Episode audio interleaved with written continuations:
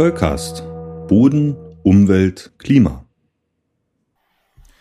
Hallo, wieder hier beim Zoll Talk im digitalen Zollcast Studio und auch diesmal bin ich nicht alleine, bin mir allerdings gerade nicht sicher, ob die digital überbrückte Distanz gerade größer oder kleiner ist. Ich begrüße jedenfalls erstmal hier die liebe Maja aus Leer in Ostfriesland. Hallo, liebe Maja. Hallo.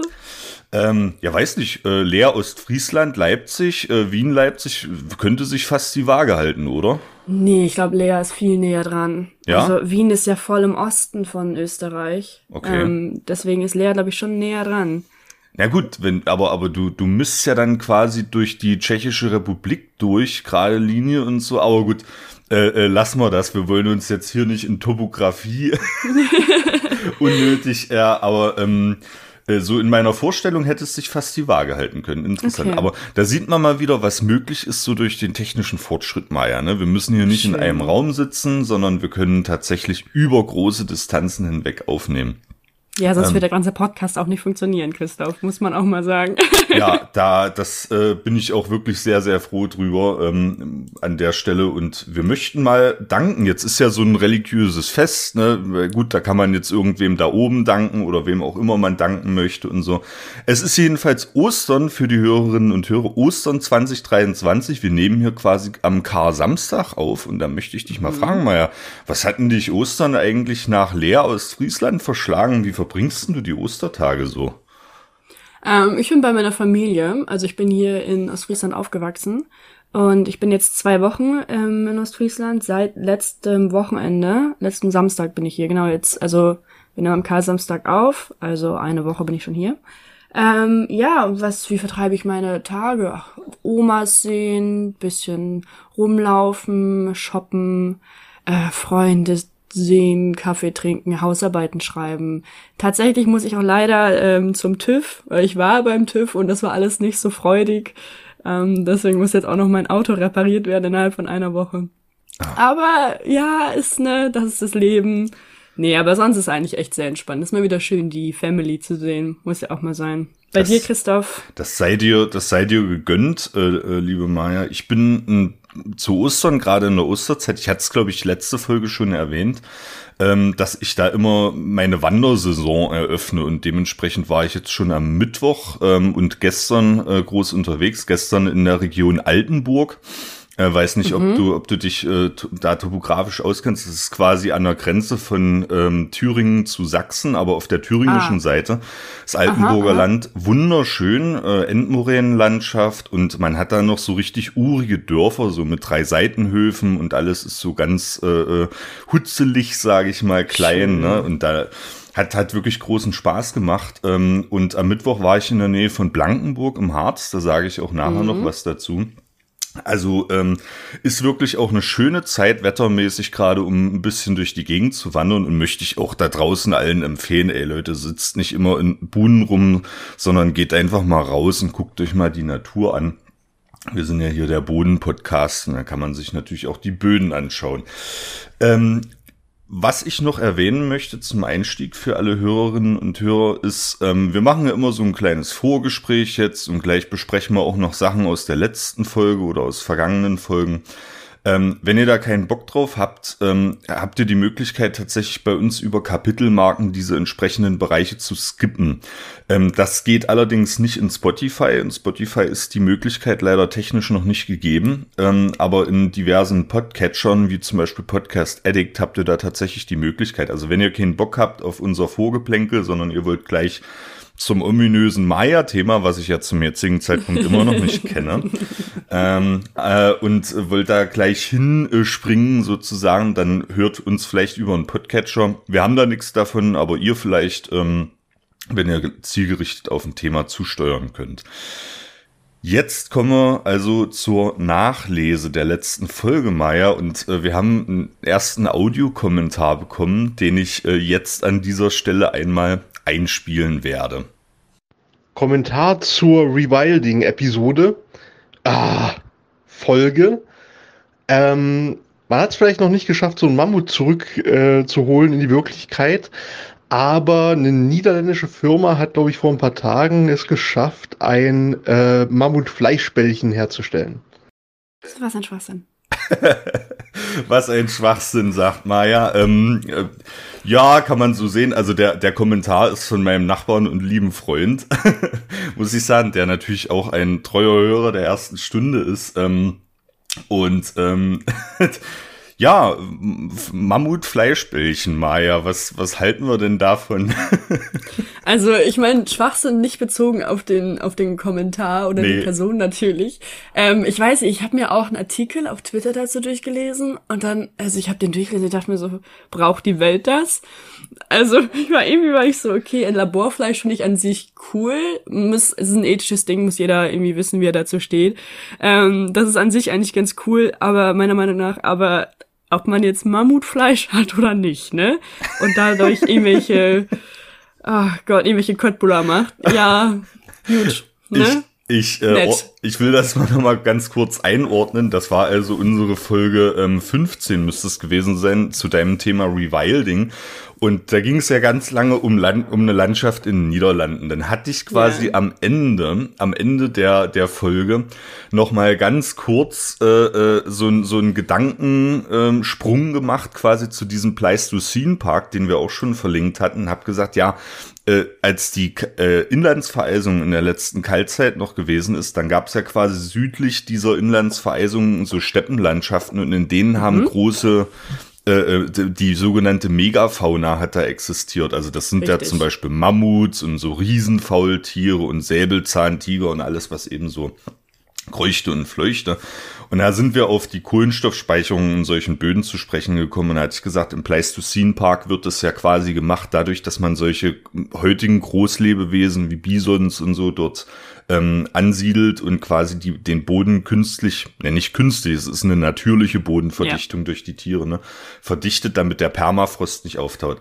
Und äh, die, die, die Spitze sei mir jetzt mal gestattet an meinen lieben Nachbarn. Ähm, äh, ich finde das schon interessant, wie man aus so einer Folge mit so einem umfangreichen Thema dann ausgerechnet auf Mammutfleischbällchen kommt. Aber ähm, sehr gut. Das ist mal ein bisschen, bisschen Amüsement jetzt hier zum Einstieg der Folge. Ähm, Hintergrund ist ja, glaube ich, dass jetzt quasi nach alternativen Fleischerzeugnissen geguckt wird und es ja genau. tatsächlich schon die Möglichkeit gibt, Laborfleisch zu züchten. Ja. ja, wenn du für einen Burger 250.000 Euro ausgeben möchtest, dann kriegst du auch einen Burger mit Laborfleisch. Ja, das, das, ja. das ist so. Ähm, kann man, ich meine, heutzutage schon, wenn du dir diese, diese Aufschnittwurst mal anguckst oder diesen, diesen Formfleischschinken heißt er ja. Das ist ja jetzt schon so, dass das quasi so, so äh, Fleisch ich will nicht sagen Abfälle, aber das ist so Fleischverschnitt sozusagen, der wird in Botsch geworfen und dann kannst du enzymatisch sozusagen, wächst es dann zusammen, wird in Scheiben geschnitten, das nennt sich dann Formfleisch, ja. Und ähm, das gibt's also jetzt schon. Ja, wer sich davor nicht ekelt, der ist dann vermutlich auch Mammutfleischbällchen oder so, keine mir, Ahnung. Mir kam gerade der Gedanke, ist Leberkäse nicht eigentlich genau das? Also irgendwie, es hat ja Tradition, es muss ja irgendwie mehr sein als das, aber also ich weiß auch nicht genau, was jetzt Leberkäse von so Formfleisch unterscheidet. Ich äh, lehne mich nicht zu weit aus dem Fenster. Ich glaube, Leberkäse wird, da wird äh, entsprechende Masse so gekuttert, also, also ge, geschnitten, dann mhm. in, eine, in eine Form gepackt und dann von außen gebacken sozusagen. Das ist dann ah, wie so ein, das ist wie so ein Fleischkuchen quasi, aber es mm. ist, ist eigentlich auch, ne, wenn man, wenn man sich das so auch Leberwurst, ne, du schneidest Richtig, alles ganz ja. klein und presst es dann in den Darm und so. Ja. Ähm, Allein Wurst. Ja, das, so ist es, ja. Also, sollte man mal drüber nachdenken. Äh, niemandem soll hier irgendwas madig gemacht werden, ne? aber man Nein. sollte sich, glaube ich, bewusst sein, äh, äh, was eigentlich dahinter steckt und wie man das fabriziert. Das ist nie verkehrt. Ähm, ja, so viel zu den Fleischbällchen. Also lieben, lieben Dank an meinen, äh, an meinen Nachbarn für diesen ersten Audiokommentar. Und ähm, Achim Dittler hat sich auf Twitter nochmal äh, zu Wort gemeldet zur letzten ähm, Zolltalk-Folge Holzofengate und hat ein Video äh, mitgeschickt, in dem äh, nochmal deutlich wird, wo dieser Begriff Holzofengate eigentlich herkommt. Der ist äh, zur selben Zeit entstanden wie das Dieselgate, also der Dieselskandal VW, die Abgaswertemanipulation. Äh, und da gab's äh, eine Talkshow im SWR, ähm, in der sich eine Expertin äh, dort zu Wort gemeldet hat, wenn ich das richtig erinnere, und die gesagt hat eben, okay, was äh, an Abgaswertmanipulationen mit Holzöfen gemacht wird, das kannst du direkt neben Dieselgate stellen und so ist eben dieser Begriff Holzofengate ah. dann entstanden. Ne? Spannend. Ja, ich dachte, das ist jetzt so irgendwas hier mit, mit Watergate-Affäre oder so. Aber ähm, nee, tatsächlich. In welchem, in welchem Zeitraum war das nochmal ungefähr zur Einordnung? Mm. Wann kam denn dieser ganze VW-Skandal auf 2015, 16, 17? Das müsste so die Zeit gewesen sein. Ich schaue aber gleich nochmal rein. Ähm, ja, auch äh, gefühlt äh, tatsächlich zu dieser Zeit. Allerdings, wenn ich jetzt diesen Link, der Link findet sich auch ähm, in den Show Notes natürlich und das ist ein Video auf Odyssey. Und dieses Video ist, ach, äh, genau, vom 7.3.2017, also 2017 ah. scheint das gewesen zu sein. Dann ist die VW-Affäre aber vielleicht ein bisschen eher gewesen, mhm. wenn diese Talkshow dann stattgefunden hat. Na, aber so in dem Zeitraum war das. Und äh, muss man sich auch noch mal vor Augen halten, vielleicht, also seit diesem Zeitpunkt gab es schon Talkshows dazu. Und wir sprechen also schon seit sechs Jahren mindestens über das sogenannte Holzofengate und ähm, macht es eigentlich noch ein bisschen erschreckender, dass immer noch propagiert wird, dass Holzheizen eben tatsächlich nachhaltig und grün ist. Ich will noch mal dran erinnern, das ist ja der eigentliche Skandal, ne? nicht die genau. Leute, die tatsächlich aus, aus Geldmangel äh, über Holz heizen. Aber jetzt komme ich schon wieder, das war der Mega-Disclaimer des Jahrhunderts, Maya, das letzte Mal. ähm, ähm, der Mega-Disclaimer des Jahrhunderts. Wir haben wirklich auch niemanden verärgert. Es hat sich niemand äh, verärgert zu Wort schön. gemeldet. Also äh, ist vermutlich auch nicht schlecht, wenn man mal äh, so ordentliche Disclaimer setzt und einfach mal vorab erwähnt, wen man denn jetzt hier eigentlich ansprechen möchte und vor allem mhm. auch wen nicht. Richtig. So, jetzt kommen wir ähm, zu dem, was wir so, was uns so im Internet begegnet ist, was wir so rausgesucht haben. Und äh, Maja, du bist auf einen Vortrag gestoßen, oder? Ja, ja, richtig. Ähm, ich hatte eine zwölf Stunden Zugfahrt von Wien nach Leer und habe mir da mal so ein bisschen Spotify durchgeguckt und da ist mir ein Vortrag von der Professor Dr. Julia Pongratz aufgefallen zum Thema kaum Raum für Natur, Landnutzungswandel als globales Problem für Arten, Ökosysteme und Klima. Und dachte ich mir so, top, genau mein Thema. Ähm, es ist zu finden auf Spotify unter dem Begriff Landnutzung und Klimawandel. Klimaforscherin Julia Pongratz. Ähm, das ist vom Hörsaal Deutschlandfunk Nova ausgestrahlt. Der Link ist auch in der Video, in der Podcast-Beschreibung. Ähm, da geht's, also es geht, wie gesagt, im Titel, es geht so ein bisschen um Ökosysteme und was der Klimawandel damit macht. Ähm, das ist aber, man muss dazu wissen, die Audioqualität ist nicht perfekt, weil es ist halt in einem Hörsaal aufgenommen worden. Ähm, aber es gibt einen sehr guten Überblick über das ganze Thema. Also man muss dafür definitiv nicht irgendwie was studiert haben in die Richtung, sondern es gibt einmal so einen großen Überblick über alles, was der Klimawandel eigentlich so macht. Ähm, über Biodiversität und ähm, tatsächlich, glaube ich, fängt sie auch an mit kompletten Landnutzungswandel und sowas. Also sehr, sehr, sehr interessant. Hat auch ein bisschen was mit dem Thema heute zu tun. Ähm, genau, wollte ich auf jeden Fall mal erwähnen, ist sehr cool. Glaube ich, dreiviertel Stunde oder sowas. Genau. Und dann Christoph, auf der gleichen Zugfahrt, ähm, irgendwann spät, Richtung 8 Uhr abends, dachte ich mir so, gut, öffnest du mal nochmal wieder Twitter. Und dann ist mir ähm, ein Link aufgefallen und zwar, es geht mal wieder um Benedikt Bösel. Ich habe das Gefühl, wir featuren ihn einfach so 20 Mal die Folge. Nein, das gibt's nicht. Das ja, also sein Buch ist jetzt auf dem Markt. Ähm, das hatte ich ja schon mal angesprochen, Rebellen der Erde heißt es.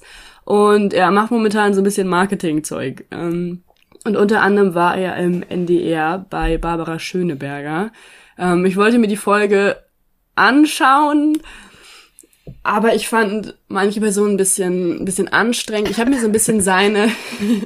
Du bist kein Barbara Schöneberger-Fan, oder? Nein, nein. Ich kann verstehen, dass man sie sehr gerne mag. Und sie hat auch tatsächlich, sie hat sehr wichtige Fragen zu dem Thema gestellt. Ähm, und wieder für Anfänger im ganzen Thema sehr gut. Aber es ist wirklich sehr, sehr oberflächlich geblieben.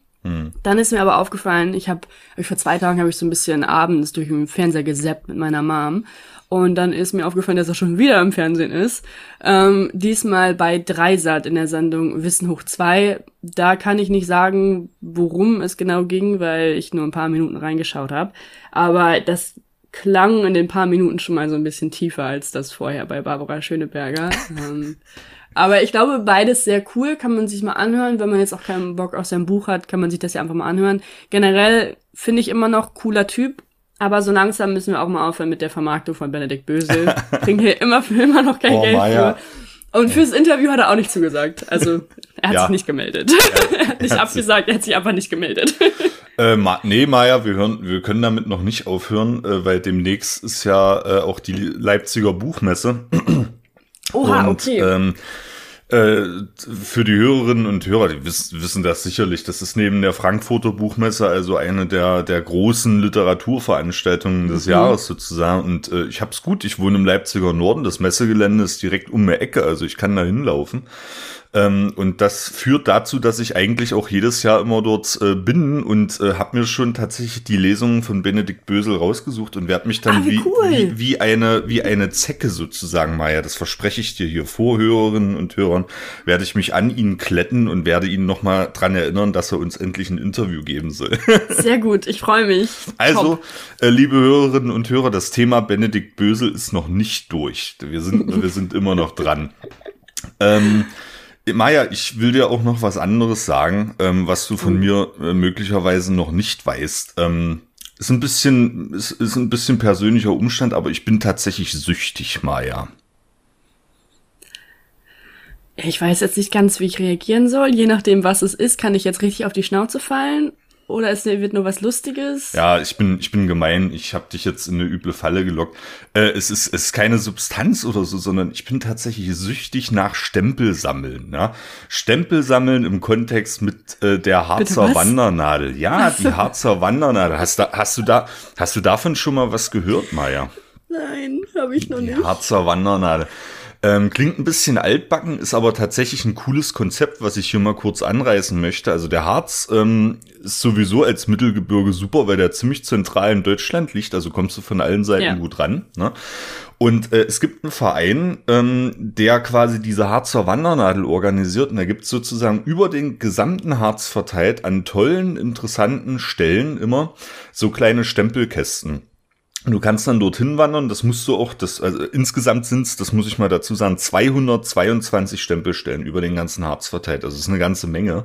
Und es hat auch viele Jahre gebraucht, um die sozusagen aufzubauen. Du kannst dann äh, dir vorab so ein kleines Heftchen besorgen, kostet irgendwie vier Euro, Vereinsunkostenbetrag äh, schicken die dir zu und kannst dann da quasi reinstempeln und kannst dir je nach Anzahl der erreichten Stempel verschiedene Klassen äh, dieser Harzer Wandernadel dann äh, erreichen. Und das, ich finde das einfach eine, eine tolle Sache äh, für Leute, ähm, die in Harz kommen können dann und sich mal an bestimmten Punkten halt auch die Natur dort anschauen. Also das sind äh, Stempelstellen, die an diversen Höhlen, an diversen geologischen Formationen, auch an Bodendenkmälern, da haben wir jetzt mal den äh, Bogen gespannt hier zu unserem Podcast. Also diese Stempelstellen äh, stellen quasi einen Querschnitt durch die komplette Naturlandschaft des Harzes dar. Natürlich auch Nationalpark Harz, der da um den Brocken herum ist, wo also mhm. wirklich nichts mehr an. Nationalpark heißt ja, ähm, du fasst die Natur als Mensch wirklich so gut wie gar nicht mehr an, nur noch in begründeten Einzelfällen. Und äh, ja, ich habe da jetzt in den letzten Jahren ähm, habe ich da so viele tolle Naturerlebnisse gehabt und zwar nur aufgrund der Tatsache, dass ich eben äh, regelmäßig in den Harz fahre, um mir so Stempel abzuholen. Es ist großartig und das möchte ich einfach mal empfehlen an der Stelle. Äh, informiert euch, Link ist in den Show Notes.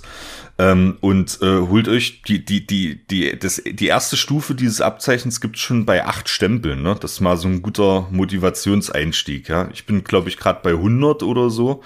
Ähm, also ich bin gerade mittendrin. Ich glaube, das ist das Deutscheste, was ich in meinem Leben gehört habe. Ja, es, äh, es ist es wirklich. Es ist wirklich, also, das ist, ich glaube, also, wow. wow, Christoph. Ja. Ich finde es echt toll, dass es das gibt, aber es ist auch wirklich es mit Abstand das Deutscheste, was es gibt. Ah, ja. es ist, äh, das, das ist so, Maya, das ist so. Man, ja. man muss da manchmal, glaube ich, auch in seinem Sandalen mit weißen Sportsockentum äh, einfach ja einfach mitmachen, wenn es einen so hinzieht. Ne? Einfach ähm, aufblühen, einfach ja. aufblühen in deinen Sandalen, Christoph. Ein, einfach, ein, ein, einfach aufblühen. Ich habe äh, ich hab tatsächlich mit der Wanderei in Österreich angefangen, in Österreicher Alpen. Ähm, und da habe ich so die Leidenschaft. Ich bin am Anfang auch hier mit, mit, mit Turnschuhen und, und Sneakers bin ich da auf irgendwelche Berge hoch, vollkommen na, unvorbereitet. Na, na, na, na, na, na, das macht man aber nicht. Und im Harz jetzt habe ich quasi äh, das Wandern perfektioniert, Maya. Und das ist auch der Harzer Wandernadel äh, zu verdanken. Es ist eine tolle Beschäftigung. Und wir hatten ja schon gesagt vom Zollcast, wir werden unser erstes äh, Arbeitstreffen in, in, in Natura sozusagen, werden wir immer Harz gestalten. Ja, das ist ähm, bist du so ein effizienter Typ? Typ, Christoph? Einmal für die Hörerin. Wir müssen das jetzt einmal eben ähm, ausdiskutieren. Musst du alles immer effizient machen? Muss deine Freizeit auch effizient sein? Bist du so ein Typ? Mm, ich würde mich drauf einlassen zu sagen, ja, tatsächlich. Oh Gott. Das ist auch, ähm, na gut, äh, das ist, äh, es, sind ja dann auch Erholungsphasen eingeplant. ne? Also wenn ich zum Beispiel in Harz fahre, jetzt zum Beispiel Blankenburg, das waren äh, vier Stempel, die ich da gesammelt habe, da wird natürlich vorab die Route geplant. Ne? Man muss, man muss, man, man, man muss, man muss die Routen zwischen diesen Stempelstellen dann natürlich vorab gut planen. Ähm, aber ich bin dann halt dort einen ganzen Tag, ne? Und wie ich dann die Zeit konkret verbringe, das waren jetzt 17 Kilometer, das war tatsächlich nicht die Welt. Ähm, Aber ich mag's dann auch zwischendurch mal so ausgedehnte Erholungsphasen einzubauen und sich dann einfach mal in die Sonne zu fläzen, vielleicht irgendwo ein bisschen zu entspannen, den Vögelchen zuzuhören, ja. Aber ähm, ja, das ist Das dann. finde ich aber schön. Ja, Du hast das- es genau geplant, wann du dich erholst und wann mal Richtig, weiter marschiert richtig. wird. Richtig, ich bin, So. ich bin wie, wie, wie Data auf Raumschiff Enterprise. Ich bin wirklich ein, ein hocheffizienter.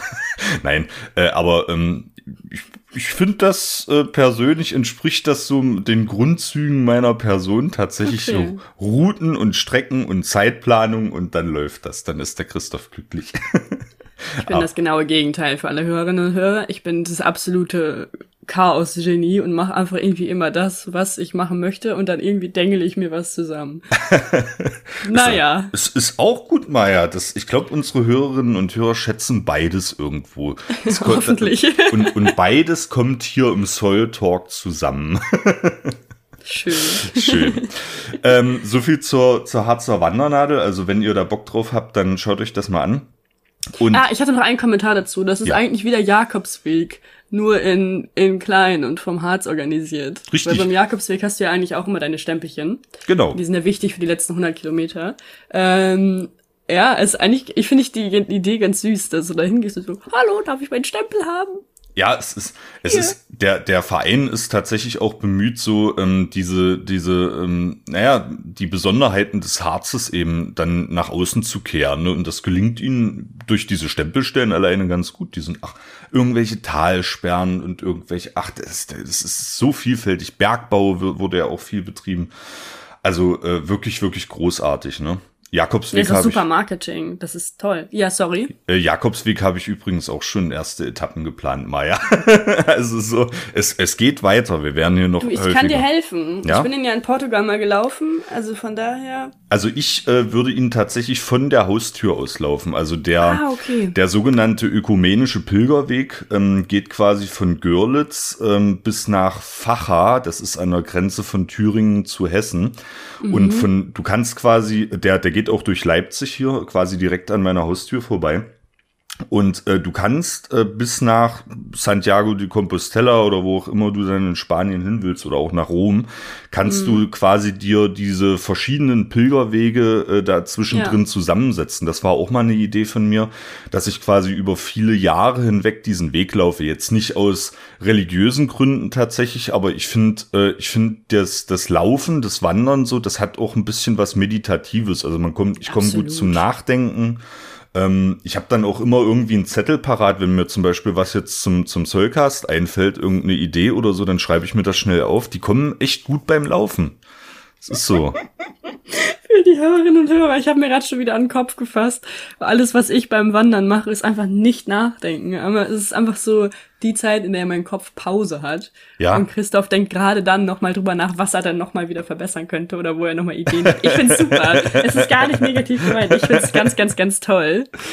Ja, ja, schön. Das, ja, es ist, es ist komisch. Ich habe ähm, in, in den Smart, wir kommen jetzt ein bisschen so ins Wandergespräch, aber ich finde das eigentlich ganz, ganz angenehm, weil ähm, ich, ich, würde das gerne, egal ob ihr Typ Maya seid oder Typ Christoph, beide sind super. Und ähm, ich will euch einfach auch vielleicht mal motivieren, einfach mal rauszugehen in die Natur, ein bisschen zu wandern, zu laufen oder whatever. Ähm, es ist tatsächlich so, ich habe einen eigenen Flugmodus sozusagen in meinem Smartphone eingespeichert, der heißt direkt Wandern und der ähm, deaktiviert alle Apps, die irgendwas mit Kommunikation mit der Außenwelt zu tun haben. Also ich bin dann komplett abgeschottet, der geht dann auch den ganzen Tag, du erreichst mich dann nicht. Ähm, und das ist so, das ist glaube ich auch so ein Effekt. So, du bist in der heutigen schnelllebigen Zeit überall mit Technik konfrontiert, alles blinkt und leuchtet und Anrufe und Smartphone und WhatsApp und so. Ja. Und wenn ich dann mal rauskomme, ich erlebe das richtig, wie mein Hirn sozusagen erstmal auch in Ruhemodus schaltet, dann ist erstmal nichts, dann genieße ich die Natur, aber dann braucht es wieder Input und dann beschäftigt sich das aber mal mit sich selbst irgendwie. Und das ist ein Ja. interessanter Effekt, ne? Und da, ich komme dann gut zum, zum Nachdenken einfach und habe dann tatsächlich auch gute neue Ideen. Und wenn ich zurückkomme von so einer Wanderung, ja, gut, dann ist natürlich immer mal ein bisschen, hat man mal ein Bläschen und so, das ist alles äh, geschenkt, ne? Aber am Ende fühle ich mich richtig entspannt und schlaf dann wie ein Stein, Maja. Das ist immer richtig, richtig ein schönes Erlebnis.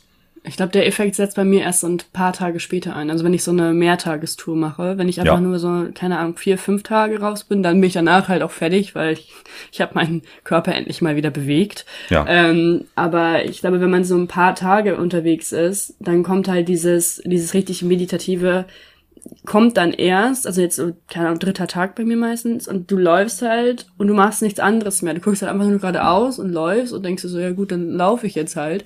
Und ist, die Tagesaufgabe ist, die 30 Kilometer zu schaffen. Irgendwann mal zwischendurch wirst du essen und dann isst du halt nachher wieder und am nächsten Morgen 6 Uhr aufstehen, weiter geht's. Ähm, Ja. das finde ich sehr cool, weil man halt gerade so alle anderen Sachen werden halt irgendwie egal und du konzentrierst dich halt darauf, dass du jetzt deine Strecke machst. Ja. Ähm, das finde ich sehr, sehr, sehr cool. Es ist wirklich eine Reduzierung aufs Wesentliche eigentlich. So ist es, genau, genau. Das ist, äh, das ist mein nächster Checkpoint sozusagen, dass ich mir äh, so ein Hängematten-Setup äh, besorge. Und tatsächlich auch, ich habe bisher nur Tagestouren gemacht, beziehungsweise äh, mit Unterkunft dann entsprechend mehr Tagestouren, aber immer, immer von derselben Unterkunft aus. Ähm, aber mit dem Hängematten-Setup ähm, ist tatsächlich mein Plan, diesen Sommer auch erstmals in Mehrtagestouren zu starten. Und wer weiß, was das für Effekte hat, Maya. Vielleicht komme ich dann nach fünf, sechs Tagen so aus der Harzer Wildnis oder wo auch immer ich bin, so als Guru zurück. So, dann habe ich so einen ganz langen Bart und lange Haare und dann, dann bin ich, bin ich auf einmal erleuchtet oder so. Keine Ahnung. Ich glaube, du machst maximal Bärlauchpesto oder so. Ah, wir werden sehen. Nee, aber war, war schön, dass wir mal gesprochen haben. Siehst, siehst du, Maya, da können wir uns ja vielleicht auch noch austauschen, äh, wie das so ist mit Mehrtagestouren und wie man das organisiert. Ähm, jetzt aber zurück äh, zum eigentlichen Vorgespräch. Ähm, ich möchte noch auf ähm, das Emsland-Museum hinweisen. Äh, Maya hat mich ähm, nebenbei schon mal aufgeklärt, dass das Emsland und Ostfriesland äh, äh, nicht miteinander zu verwechseln sind. Ich hatte Richtig. blauäugig gefragt, sagt, ja, die Ems fließt ja da auch im Nordwesten von Deutschland. Nein. sagt, nein, es gibt eben äh, Ostfriesland als Landkreis und auch als äh, Naturlandschaft und es gibt das Ostfriesland Emsland. ist kein Landkreis. Ach so, Ostfriesland ist eine Region. Ostfriesland Okay. ist riesig. okay. Es gibt zum Beispiel Landkreis Leer, Landkreis Emden, Landkreis Aurich. Ach so, ach so, okay. Ja. Aber da, also es ist, es ist, äh, verwaltungstechnisch ist es ein Konglomerat aus verschiedenen Landkreisen, aber auch historisch und landschaftlich ist es vom Emsland zu unterscheiden, sozusagen. Richtig. Ja. Ich glaube, Ostfriesland ist nicht mal, ist nicht mehr verwaltungstechnisch ein Konglomerat. Ich bin nicht mehr am Rat nicht sicher. Ja. Äh, es ist eigentlich eher so marketingtechnisch. Ah, es ist okay. halt immer so, ah, das Ostfriesland, Küste, bla bla bla. Ich, Ja. ich wohne immer noch eine Stunde von der Küste entfernt, von der richtigen. Ja. Aber Oh, es ist äh, in, in, interessant, Maya. Das freut mich immer, wenn man so den, den Austausch hat über seine jeweiligen Gegenden. Ähm, aber zum, zum Emsland hatte ich halt in dem Buch ähm, Das Moor, was ich vermutlich äh, nächste Woche vorstellen werde, ähm, äh, was zur, zur ähm, Urbarmachung sozusagen des Emslandes gelesen. Und das ist tatsächlich ziemlich creepy. Es war eine, ein, ein riesiges Moor, äh, was dort trockengelegt und, und äh, sozusagen landwirtschaftlich nutzbar in Anführungszeichen gemacht wurde. Man weiß ja heute, dass man über Paludikultur Moore auch so landwirtschaftlich nutzen kann. Ähm, und im Emsland-Museum kann man sich tatsächlich anschauen, äh, diese Technisierung, äh, diese Nutzbarmachung dieses großen Moores dort und sieht dann auch, mit welchen technischen Geräten das gemacht wurde. Und das ist vielleicht auch ein Mahnmal, also sie arbeiten das Ja. auch naturwissenschaftlich auf tatsächlich. Ähm, es ist vielleicht ein Mahnmal dafür, äh, wie wir mit unseren Moorlandschaften mal umgehen sollten. Und ähm, deswegen möchte ich da vielleicht, vielleicht, du bist doch gerade in der Ecke, Maya, kannst du nicht Ja. mal ins Emsland-Museum fahren?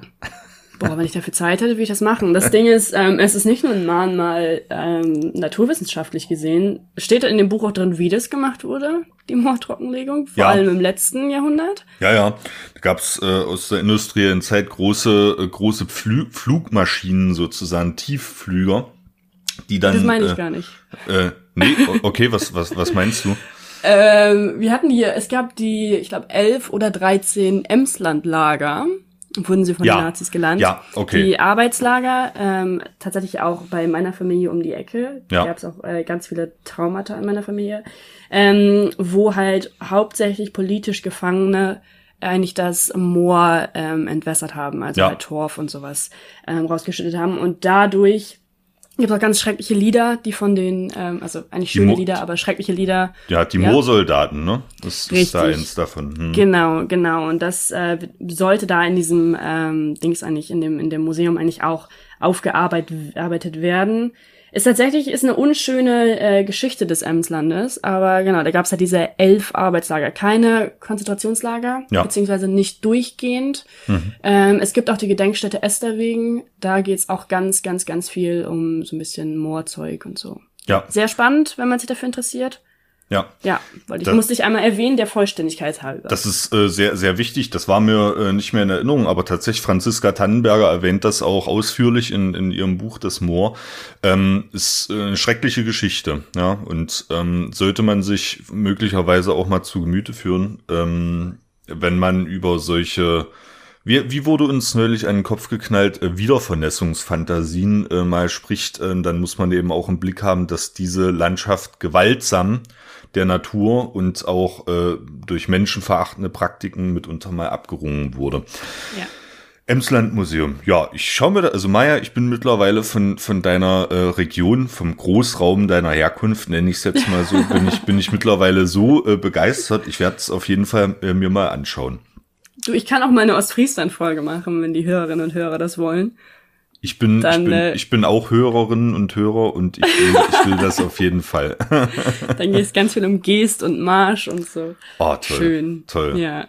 Wir haben, wir haben noch viel vor uns. Äh, Ich hätte, ich hätte am Anfang, als ich diesen Podcast äh, gestartet habe, äh, als, als Alleinspeaker, hätte ich gedacht, irgendwann ist die Themenvielfalt mal erschöpft, aber wir haben Themen auf Jahre, glaube ich. Auf Jahre können wir hier diesen Podcast be betreiben. Ähm, wer hoffentlich nicht Jahre unterwegs ist, ist Elisabeth Smolak, über die haben wir in der letzten Folge schon gesprochen. Ähm, die hat aus Protestgründen tatsächlich sich ihr Rad geschnappt kurz auf Twitter Bescheid gesagt, so mir reicht's jetzt und ich fahre jetzt von Wien nach Sydney. Ähm, so, und äh, ja, ich habe mir das ein bisschen auf die Fahnen geschrieben, sie immer mal zu fragen, wo sie gerade so ist. Und sie hat mir gestern Abend noch mitgeteilt, dass sie zwischen Novi Sad und Belgrad ist. Das ist also in Oha. Serbien. Novi Sad ist die zweitgrößte Stadt in Serbien, etwa auf 90 Meter über normal Null liegt quasi äh, etwas landeinwärts äh, von der Adria aus gesehen nach Osten. Und ähm, sie beschreibt, also sie kommt immer bei verschiedenen Leuten unter. Gerade ist sie bei einem Bio-Weinbauern, äh, der Koch Oh, und Gitarrist Traum. ist. Ja, das, Oh, mm, also, also oh. Ihr, ihr, ihr Protest hat scheinbar auch äh, angenehme Seiten, äh, aber sie ist natürlich auch bemüht voranzukommen. Aber sie ist gerade bei einem Bio-Weinbauern, das sei ihr gegönnt. oh da will ich auch ein bisschen bleiben. Ähm, Ja.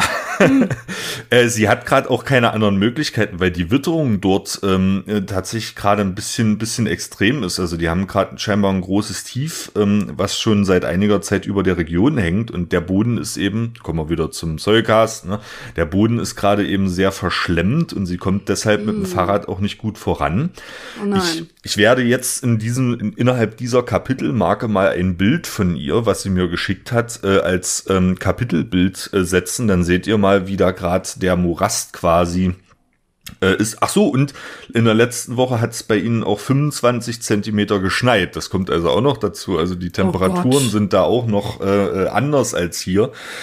Ja, äh, Elisabeth, äh, das wollte ich ganz gerne nochmal erwähnen ähm, und möchte eigentlich nochmal meine Hochachtung ausdrücken an der Stelle, Ja. dass du das tatsächlich machst und dass du diese Witterungsverhältnisse auf, auf dich nimmst und wir unterstützen dich hier im Rahmen unserer Möglichkeiten, indem wir, ich habe es mir jetzt vorgenommen, in jeder Folge mal kurz nochmal zu erwähnen. Ich frage dich dann vorher immer, liebe Elisabeth, und dann werden wir mal kurz erwähnen, wo du gerade bist und wie es dir so geht. schön. was du so machst, ne? Weil es ist, äh, wenn auf die Klimaproteste geguckt wird, äh, äh, Maja, finde ich, ähm, da kann man auch diskutieren, so über, über Kleben und hin und her, aber ähm, es wird so, so viel Unrecht getan dieser Protestgeneration, weil das ist, glaube ich, Ja. der friedfertigste und klügste Protest, den es seit Jahrzehnten irgendwie gegeben hat. Ne? Das sind Leute, Ja. die, die friedlich demonstrieren, die sich aufs Fahrrad setzen und nach Sydney fahren. Ähm, ja, friedfertiger kann man ja damit gar nicht umgehen, oder? Ja, man sollte vielleicht einmal Lützerath ausklammern. Ja. Ähm, weil da von beiden Seiten, von Polizei und eventuell auch von Aktivistenseite, da weiß ich aber nichts. Also ich möchte mich da nicht aus dem Fenster lehnen. Vielleicht, dass alles gar nicht ganz so friedlich war. Aber sonst auf jeden Fall, ich meine, die ganze Fridays for Future Bewegung war ja, ist ja an sich eine sehr, sehr, sehr friedliche Bewegung. So ist es. Ich hatte tatsächlich, hatte ich auch nochmal überlegt, auf dieser ewig langen Zugfahrt, hatte ich nochmal so einen kleinen Monolog und ich habe mich tierisch aufgeregt über Klimapolitik und allem möglichen. Ich habe das ja schon mal erwähnt mit IPCC und sowas und äh, dass ich mich einfach nur noch extrem aufrege. Und habe ich mal überlegt, ob ich so einen ganzen Rant einfach mal rauslasse und einfach mal so sage, wie sich das anfühlt, in dieser Generation zu sein, die einfach komplett hoffnungslos ist, was die Zukunft angeht, irgendwie versucht, was zu verändern, aber es nicht schafft, weil sie eigentlich keine Macht hat. Ähm, und dir dann auch noch so diese, diese Verzweiflung, dass einem einfach nicht zugehört wird. Also das ist ja eigentlich, das ganze, dieses kollektive Gefühl ist eigentlich einfach nur eine Verzweiflung. Ähm, und ich habe mich so aufgeregt, ich habe mich auch reingesteigert, aber ich habe mich so aufgeregt über die Politik. Ähm, und da dachte ich mir so, eigentlich müsste ich das mal ansprechen. Eigentlich sollte ich mal so ein paar Stichpunkte vorbereiten und so einen 10 Minuten Rant raushauen. Und dann dachte ich mir so, das muss aber vorher abgesprochen sein, sonst bin ich wieder die Grummelmeier, ähm, die Christoph die Folge kaputt macht. Nein, du machst mir keine Folge kaputt, Maja. Das ist, möchte ich, möchte ich von mir weisen. Du, äh, durch, durch dich gibt's diese Folgen ja überhaupt erst. Von daher. Nö. Nein, ich glaube, ich werde das irgendwann mal machen. Einfach nur, um nur mal deutlich zu machen, wie sich das anfühlt. Weil gerade, ich glaube, unsere Hörerschaft ist wohl ein bisschen, ein bisschen älter, dass man vielleicht einmal so ein bisschen die Sichtweise erklärt, ohne zu shamen. Ich Ja. glaube, das ist ganz wichtig. Ich möchte niemanden persönlich dafür verantwortlich machen, aber ich glaube, es ist ganz wichtig, dass man mal wirklich hört, was eigentlich jetzt gerade so der Punkt ist, um den es geht. Ja. Ich, also wir wollen uns ja alle nicht auf den Boden kleben oder auf eine Straße kleben.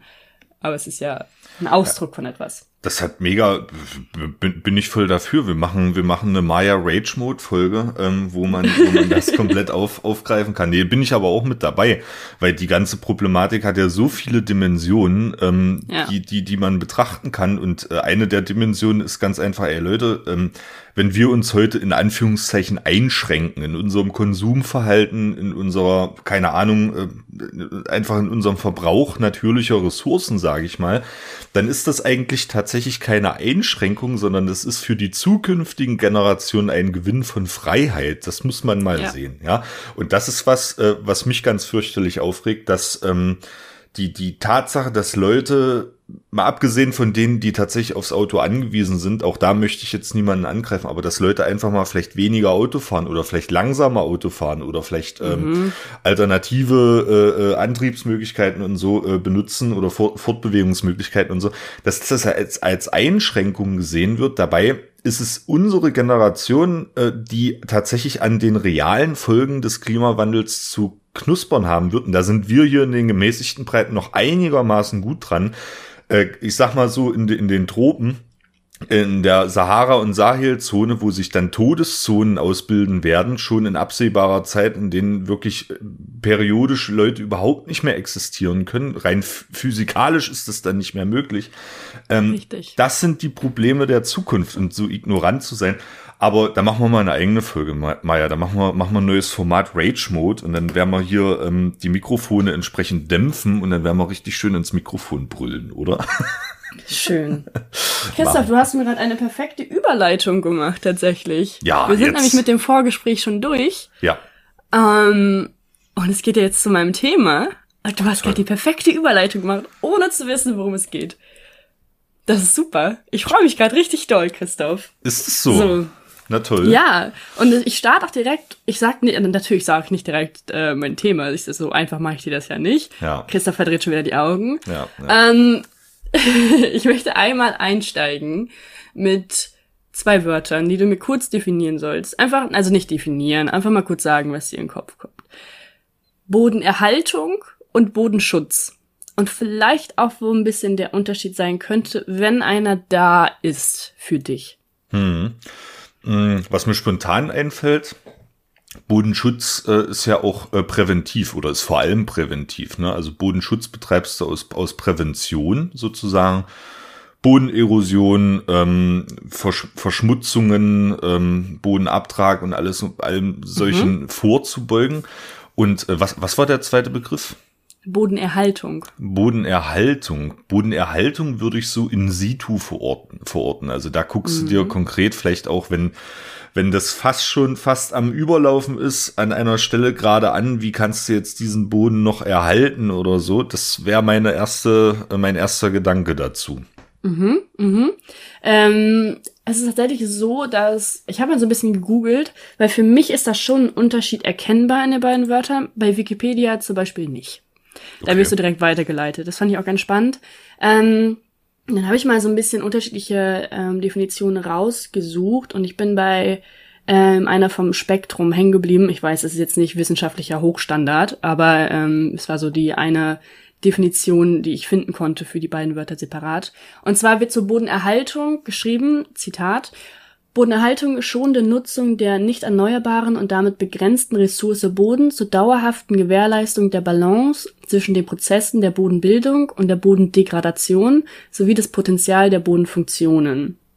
So, und dann kommt noch ganz viel, aber dabei belasse ich es erstmal. Mhm. Bei Bodenschutz wird geschrieben, also Zitat, ne? Bei Bodenschutz wird geschrieben, ähm, Zitat, Bodenschutz, Anwendungsgebiet des Umweltschutzes und Forschungsrichtung der angewandten Bodenkunde, Klammern Pädologie, umfasst den Flächenschutz, die Erhaltung und Wiederherstellung der ökologischen Funktion des Bodens, Klammern Pädo-Ökosystem und die Vermeidung der Bodendegradation und Bodenzerstörung durch Versiegelung, Übernutzung, Erosion, Bodenerosion und Belastung mit Schadstoffen. Zitat Ende. So. Da habe ich jetzt für mich so ein bisschen rausgearbeitet, dass die Bodenerhaltung eher physikalischer ist und der Bodenschutz ein bisschen holistischer. Also da geht es auch ein bisschen um Biologie, es geht um äh, ja Verschmutzung, wie du gesagt hast. Also so all das noch ein bisschen. Es geht, es ist ein holistisches System. Der Boden muss geschützt werden. Bei der Bodenerhaltung geht es, glaube ich, eher so darum, dass das, was da ist, wie du das ja auch meintest, jetzt noch erhalten werden muss. Dadurch hat es auch einen Zukunftsaspekt noch. Ähm, genau, und für mich klingt es auch so, als wäre die Bodenerosion eher gegen Erosion. Ähm, also hauptsächlich auf Erosion fokussiert. Die Bodenerhaltung. Ja. Die Bodenerhaltung. Ja. Bo Bodenerosion, ja. ja. Ja, die Bodenerosion ist auch mhm. auf Erosion fokussiert ja. tatsächlich. ja, aber äh, finde find ich interessant, weil äh, die Definition, die du gerade für den, für den Bodenschutz vorgelesen hast, ähm, hat ja sozusagen, oder die, die umfasst ja sozusagen auch noch die Maßnahmen, die getroffen werden, wenn sozusagen der Zug schon abgefahren ist. Ne? Also wenn du äh, mhm. Renaturierungsmaßnahmen letztlich einleiten musst, das äh, hatte ich, äh, war mir gar nicht mehr gegenwärtig, aber Bodenschutz ist ja nun mal auch gesetzlich geregelt. Genau. Ähm, in einer Weise, der über die Bodenschutzverordnung beispielsweise auch sagt, wie renaturieren wir denn irgendwas. Ne? Genau. genau. Interessant. So, und dann, wir haben gerade über Erosion geredet. Was genau ist Erosion? Ich habe, also ich Spoiler, ich habe dafür jetzt keine genaue Definition, weil ich habe uns beiden jetzt schon zugetraut, dass wir einmal Erosion halbwegs gut erklären können. Willst du mal starten?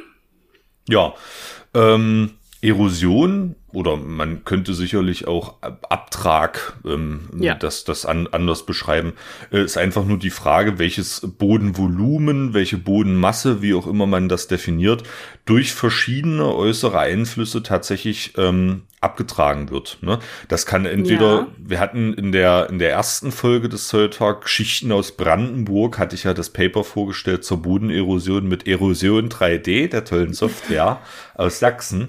Ähm, das kann also zum Beispiel durch Wasser passieren, aber auch durch Wind. Genau. Ne? Also es werden Bodenpartikel genau. irgendwo abgetragen und vielleicht woanders wieder angelagert. Richtig, das ist auch das Wichtige, ja. meiner Meinung nach. Es geht um diese Umlagerung von Bodenmaterialien. Das kann durch Wind oder durch Wasser passieren. Mhm. Ähm, das heißt, es gibt einen Abtrag an einer Stelle, das ist dann die On-Site-Stelle und es gibt eine Akkumulation an einer anderen Stelle, das ist die Off-Site-Stelle. Und natürlich da bei der On-Site-Stelle hast du dann halt einen Verlust von Bodenfruchtbarkeit und sowas. Du hast vielleicht eine veränderte Struktur, sowas alles. Ähm, du hast ein anderes Bodengefüge dadurch, weil zum Beispiel dann die ganzen Schluffpartikel weggeblasen werden vom Wind. Sowas bei der Offside könnte sein, dass du da sogar ähm, verstärkte Bodenfruchtbarkeit hast und sowas. Kann aber auch sein, dass du irgendwie Pflanzen überlagerst. Das ist ja erstmal einfach nur Erosion. So, und das Wichtige daran ist, dass es halt durch Wind und Wasser passieren kann. Wo ist der große Unterschied, Christoph? Das ist eine gute Frage, Maya. Ja, das eine passiert halt, du brauchst Wasser für Ja. Wassererosion. Ja. Ähm, Okay, das war jetzt, ich, ich, ich war schon wieder im Wandermodus, Maya. Mein Gehirn war gerade äh, auf weiterführende, aber so einfach ist manchmal die Antwort. nee, bei Wassererosion kommt es ja auch vor allem auf ein, ähm, auf die Topografie an, auf dem Hang.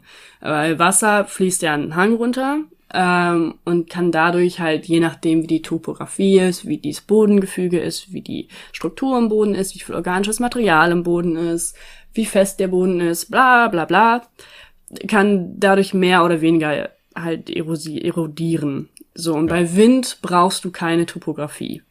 Das sieht man zum Beispiel momentan in Österreich. Ähm, ich glaube, ich bin noch nicht lange in Österreich. Ich glaube, es ist Niederösterreich, wo es so flach ist. Ähm, da ist Glaube es ich, so, glaube dass- ich auch tatsächlich. ja, ja. ähm, da ist es so, dass die Acker, die momentan nicht bepflanzt sind, was man natürlich nicht tun sollte, aber falls sie nicht bepflanzt sind, kommt es momentan zu ganz, ganz starker Winderosion. Ähm, das heißt, dass der Wind darüber fegt, weil es gibt in Österreich teilweise richtig starke Böen, habe ich jetzt wohl mitbekommen über den Frühling. Und ähm, die nehmen halt die ganzen feinen Partikelchen auf und blasen die eigentlich aus dem Feld heraus und der Wind weht dann halt irgendwo anders hin. Das hatten wir zum Beispiel, letztes Jahr hatten wir das mit diesem Sahara-Staub. Ich weiß noch, da saß ich in München und auf einmal war der ganze Himmel orange. Das war eigentlich genau das. Da kam halt Wind aus der Sahara schön einmal Richtung über die Alpen und dann war überall in Deutschland war ja so, so feiner, feiner Staub auf den Ja. Dächern und, und Autos und sowas. Das Ja. ist ja auch genau das, ist einfach nur Winderosion. Ja. Ähm, und es gab auch, da habe ich letztens in einer Vorlesung ähm, drüber gelernt, es gab so ein Event, ich glaube, es war in den 90, na Gott, 1940 oder sowas, in den USA, Dust Bowl. Sagt dir das was? Ich habe schon mal gehört in irgendeinem Zusammenhang. Ja, das war, glaube ich, in den, in den Great Plains in der USA, wo komplett ähm, durch, einen durch einen riesigen Sturm eigentlich ähm, so eine Staubwolke entstand und halt auch, glaube ich, viele Schäden angerichtet hat. Und ähm, nach dieser Dust Bowl ist den Farmern so auf, ähm, aufgefallen, das geht so nicht mehr. Wir müssen irgendwas ändern. Und was dann eingeführt wurde, war Soil and Water Conservation Methods, also Boden- und Wasserkonservierungsmethoden. Also Bodenerhaltung. Und darum soll es auch heute gehen. Nein, tatsächlich. So. Tolles Thema. Ähm, ja, das, ich muss dazu sagen, kleiner Disclaimer, ich werde das natürlich nicht in Tiefe behandeln können. Das ist ein riesiges Thema. Ähm, ich wollte es aber mal anschneiden, weil es, glaube ich, auch sehr wichtig momentan ist. Vor allem das, was ich gerade zu Österreich gesagt habe, ist momentan ein Riesenproblem, weil es extrem trocken ist und dadurch die Felder sehr, sehr, sehr anfällig für Erosion sind. Und da wollte ich einfach mal so über so ein paar Grundprinzipien reden, aus ein paar Grundprinzipien der Bodenbearbeitung, aber ich bin, ich habe nicht Agrarwirtschaft studiert, ich bin äh, keine Landwirtin. Andere kennen sich damit bestimmt besser aus. Einmal nur als Disclaimer, es ist nur eine Einführung in das Thema. So, Ich- ich, glaube, wir bin- müssen jetzt vor jeder Folge einen Disclaimer schalten. Christoph. ja, wir, wir machen jetzt mega Disclaimer, aber ich kann, ich kann dich beruhigen. Ich bin tatsächlich auch kein Agrartyp, ähm, aber ich bin gespannt, was du uns gleich erzählen wirst, weil ähm, Okay. das ist tatsächlich bei mir noch so ein, so ein blinder Fleck sozusagen. Da habe ich wirklich überhaupt keine Ahnung davon, von Bodenbearbeitung, schonender Bodenbearbeitung, im landwirtschaftlichen Kontext wohlgemerkt. Ähm, ja, bin ich gespannt, Maja. Super. So, dann kommen wir nämlich, dann steigen wir direkt ein. Wir steigen direkt ein, Christoph. Und zwar, ich habe wieder eine Frage für dich. Oh. Es gibt drei Grundprinzipien der schonenden Bodenbearbeitung. Hättest du eine Idee, was das für Grundprinzipien sind? Ich würde sagen, äh, das eine ist eine Grundprinzipien. Be bezieht sich das eher auf so theoretische Vorüberlegungen oder ist das schon äh, in der praktischen Nee. Umsetzung? Ja, ja, ist praktisch. Hm.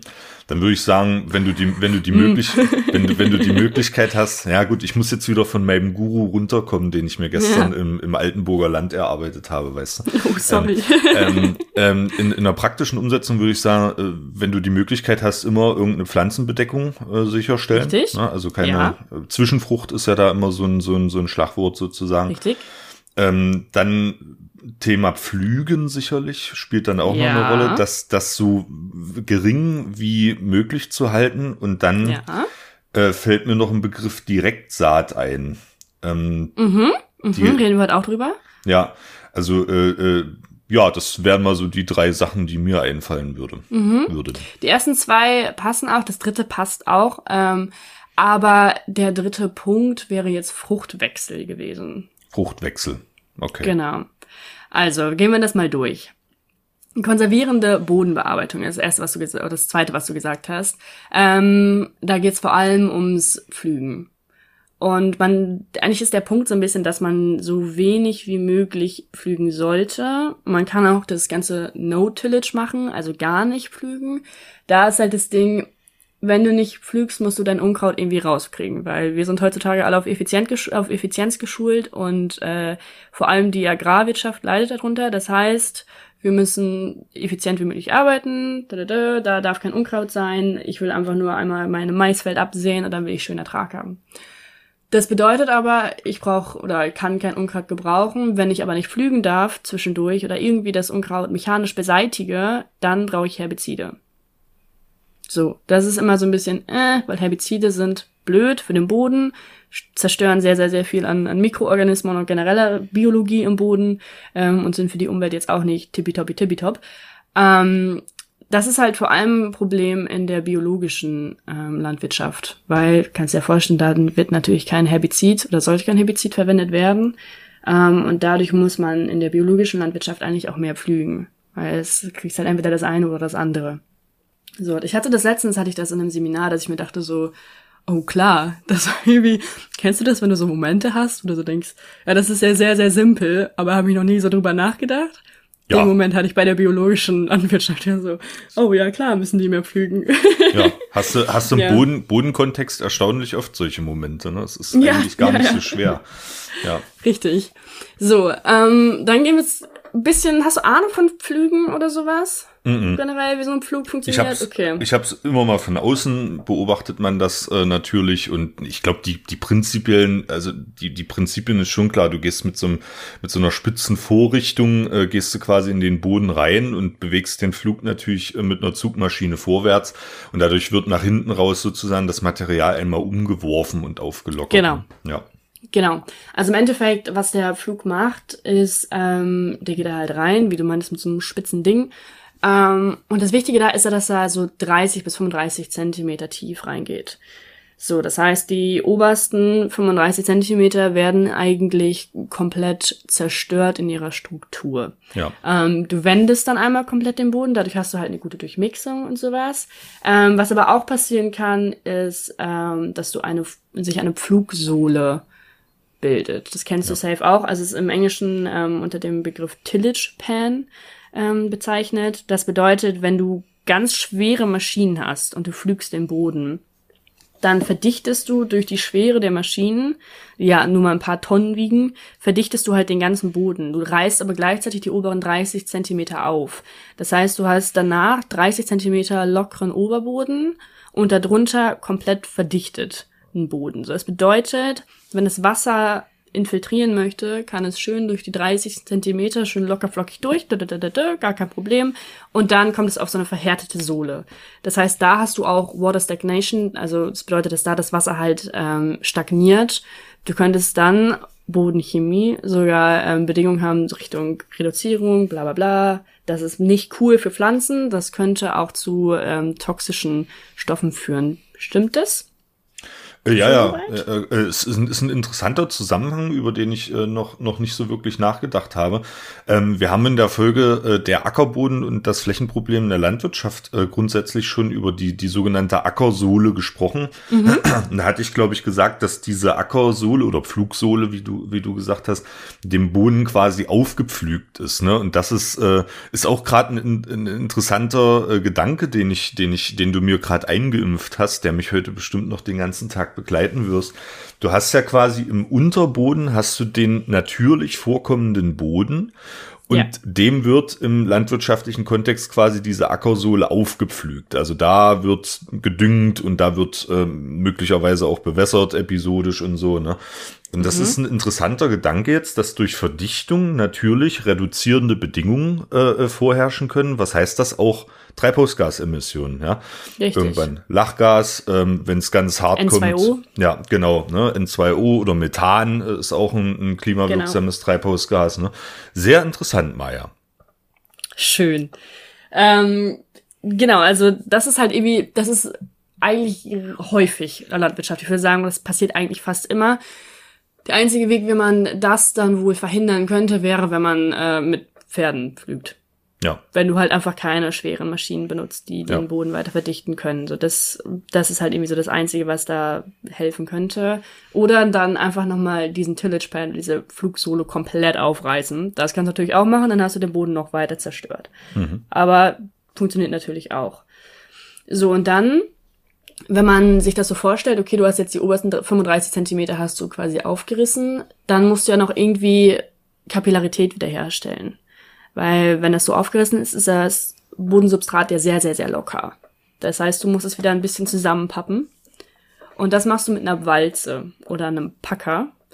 Ähm, das bedeutet, dass du halt die Kapillarität wiederherstellst. Du hast wieder ein bisschen Struktur in dem Boden, sodass die obersten 10 Zentimeter wieder verdichtet sind. Ja. Weil wenn du einfach nur das locker lässt, so wie es ist, dann kannst du daran nicht, nichts anpflanzen. Genau. Kapillarität für die, für die Hörerinnen und Hörer heißt oh ja. quasi, ähm, dass Wasser entgegen der Schwerkraft quasi nach oben ähm, ähm, geführt wird äh, durch sogenannte Kapillaritätseffekte. Und wenn die, das kennt man aus dem Physikunterricht, eine dünne äh, Kapillare, also ein Glasröhrchen quasi, was man in ein Wassergefäß stellt, dann zieht's das Wasser so nach oben.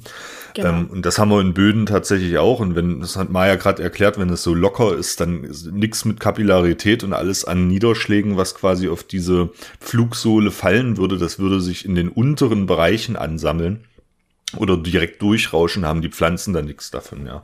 Richtig, genau, ja. das ist der wichtige Stichpunkt. Ja. Du musst halt was ansehen und die Pflanzen müssen an Wasser kommen. Das ist ja, ja im Endeffekt geht's genau darum. Und wenn die Pflanzen, äh, wenn es da keine Kapillarität gibt, dann kriegen die Pflanzen kein Wasser, weil was Pflanzen ja viel machen, ist einfach Wasser aus dem Boden ziehen, vor allem auch dann aus, wenn es jetzt irgendwie nur Nutzpflanzen sind, dann aus den obersten 30 Zentimetern, da die nicht so tief wurzeln, die meisten zumindest. Ähm, genau, deswegen ist es ganz, ganz wichtig. So, das. Einmal, da kann man zum Flug könnte man jetzt noch ganz viel sagen. Man könnte noch ganz viel sagen, dass es alles wieder aufgekrümelt wird. Es gibt auch unterschiedliche, es gibt noch Spatenflüge und alles mögliche. Das hat mir mein Papa alles erklärt. Aber ähm, ich glaube, dass das ist auch gerade nicht so richtig interessant. Ähm, deswegen gehen wir weiter zum quasi Gegenteil vom Flug. Ähm, wenn man sagt, ich will nicht pflügen, das heißt, ich will diese Bodenwendung, will ich eigentlich nicht haben. Ich will nur, dass es ein bisschen auflockert. Dann kann man was benutzen, Christoph? Er guckt mich mit den leeresten, leeren Augen der Welt an. Ja. Ich, löse, ich löse es für dich auf. das, das verschafft dir Genugtuung, oder? Mich mal, mich mal komplett ratlos zu sehen. Ähm, es geht um Scheiben, Eggen oder Grubber. Eggen. Hast du davon gehört? Ja, ja, ja tatsächlich. Das Schön. ist ähm, äh, ein Teil meiner Familie kommt aus, aus dem Eichsfeld, da sagt man dazu Egen. Ganz interessant, ja. Aber so. ja, im Endeffekt sind es, also bei den Scheibeneggen, es ist eine Scheibe, die durch den Boden läuft. So, und diese Scheibe ist halt nicht ähm, perfekt gerade hinter dem Traktor angereiht. Also es ist halt natürlich erst ein Traktor und dann hast du da wieder so ein Gerät dran, was ungefähr so breit ist wie der Traktor. Da sind ganz viele Scheiben dran. Und diese Scheiben sind ein bisschen angewinkelt. So. Weil wenn du einfach nur eine Scheibe gerade durchs Erdreich ziehen würdest, dann wird nichts passieren. Du würdest einfach eine Spur hinter dir herziehen, richtig? Ja, richtig. So eine Linie. Genau, und wenn die ein bisschen angewinkelt sind und hohl geformt sind, dann hast du eine Furche. Also im hinteren Teil entsteht so eine Furche und die zieht den Boden hoch Mhm. und dadurch lockert er sich auf. Der wird aber nicht gewendet. Ja. Das ist der große Punkt. So, und das passiert anscheinend auch nur in den obersten fünf Zentimetern. Mhm. Ähm, und dadurch hast du halt so eine Art lockeres Pflanzenbett. Ja. Was du halt zum Beispiel ja auch, wenn du irgendwie Salat anpflanzt, dann machst du ja oben aus ein bisschen locker, dö, dö, dö, Salat rein, wieder ein bisschen zu, bisschen drücken. Im Endeffekt ist es eigentlich das.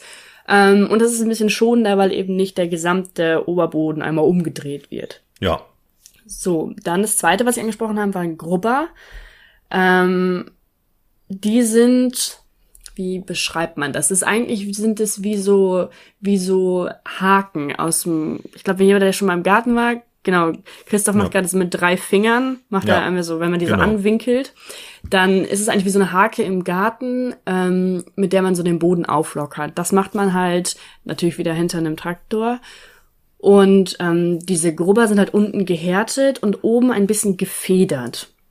So. Und ähm, je nachdem, wie viel Widerstand das oben hat, schwingt das halt dieses gehärtete Teil mit. Und dadurch reißt es nicht den ganzen Boden auf, sondern ist so ein bisschen lockerer in der, in der Verfahrenstechnik. Ja. Weißt du, es ist ein bisschen, ja, es ist nicht so hart wie jetzt so eine Gartenhake, die du dann durch 20 Zentimeter Boden durchziehst, sondern Ja, es ist ein bisschen lockerer und ein. lockert halt wieder den Boden auf, aber wendet ihn nicht. Also da wieder ein wichtiger Punkt.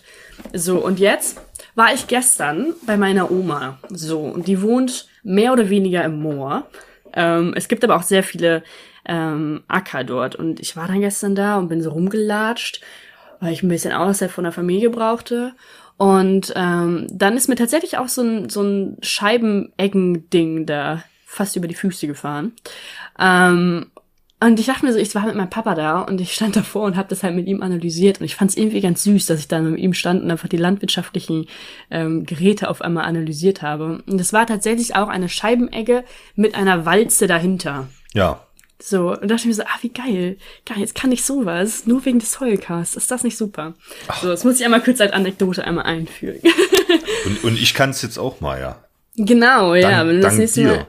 Richtig, wenn ihr das nächste Mal irgendwo Scheiben seht mit einer Walze dahinter, wisst ihr so, aha, das wird aufgelockert und da, danach wird's wieder ein bisschen, bisschen gefestigt. Und, und wenn ihr an einem Feldrand, wenn gerade gescheibeneckt und gewalzt wird, äh, so einen Typen, so einen Blonden mit Brille stehen seht, äh, im Wanderoutfit, der euch dann anhält und euch das erklärt, das bin dann ich, ja. Das bin ich. du bist aber nicht blond. Ich bin blond, natürlich. Wo bist du denn blond? Das ist dunkel, das ist, man nennt es bei uns Straßenköterblond, Maya. Es ist Das ein, ist braun. Ein, nein, ich bin, ich bin, ich bin, ich bin keine Brünette, Maya. ich bin blond, eindeutig.